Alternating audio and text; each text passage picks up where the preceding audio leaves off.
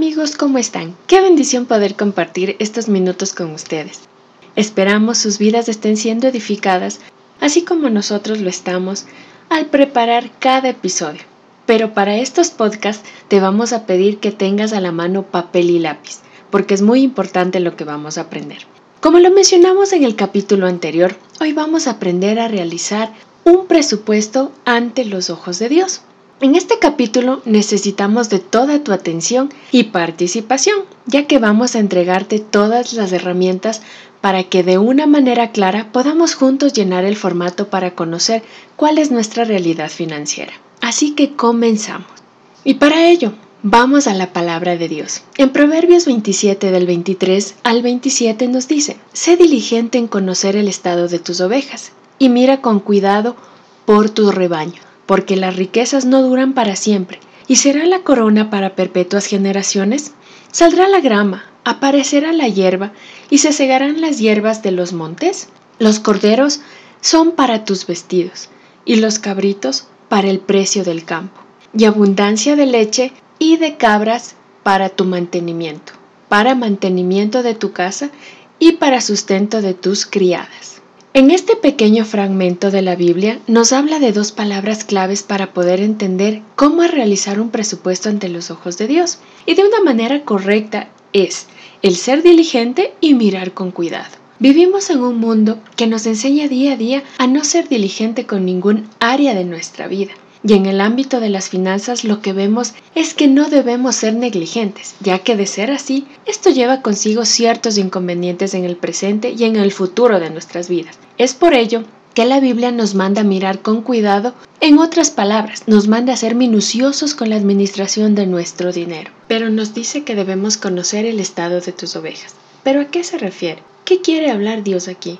Pues esta frase está aplicada a nuestra vida financiera se refiere a que necesitamos conocer el estado de nuestras finanzas, cuáles son nuestros ingresos, cuáles son nuestras deudas, cuánto gasto en comida, en gasolina, en vestido, en internet, en Netflix, en préstamos, entre otros gastos que tengamos, pero también cuánto dinero nos está ingresando a nuestras finanzas. Es decir, necesitamos hacer un examen completo y minucioso de cómo estamos en la actualidad en nuestra vida financiera. Y pues vamos a entender el versículo en el que nos manda, mirar con cuidado por los rebaños, como ya lo hemos mencionado anteriormente. Así que ahora es momento de aplicar lo que Dios nos está diciendo en este versículo. Es momento de que hagas una lista de ingresos y otra de egresos. Y si no lo sabes hacer, puedes escribirnos para enviarte un formulario y que podamos realizarlo juntos. Pues si leemos un poco más adelante los versículos 26 al 27 de Proverbios, nos enseña cómo debemos administrar y dividir nuestro dinero para cada área en la que necesitamos, como el mantenimiento de nuestra casa, de nuestro negocio, de nuestros empleados,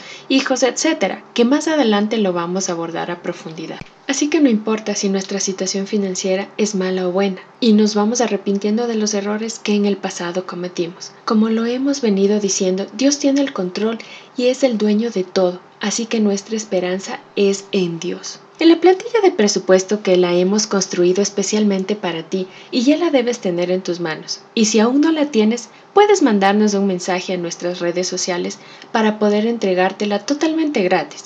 Esta plantilla la hemos dividido en dos grandes grupos. El primero, el de los ingresos, y el segundo, el de los egresos. En el área de ingresos, tú debes colocar todos los datos de tus ingresos financieros, este puede venir de tu trabajo, de tu emprendimiento, de tu negocio, de los ingresos mensuales por intereses, algún trabajo eventual que hayas tenido, entre otros. Y si eres casado, pues pondrán los ingresos de los dos. Es decir, vamos a poner cada centavito que ingrese a nuestros bolsillos. Y si no tienes más allá de un ingreso, recuerda que nuestro Señor te va a prosperar ante toda adversidad. Siempre Dios estará contigo, no pierdas la fe, pero es necesario mirar cuál es tu realidad, como dice nuestro Señor, pero hágase todo decentemente y con orden. Así que también te hemos preparado un apartado muy especial en el presupuesto, y es para el diezmo.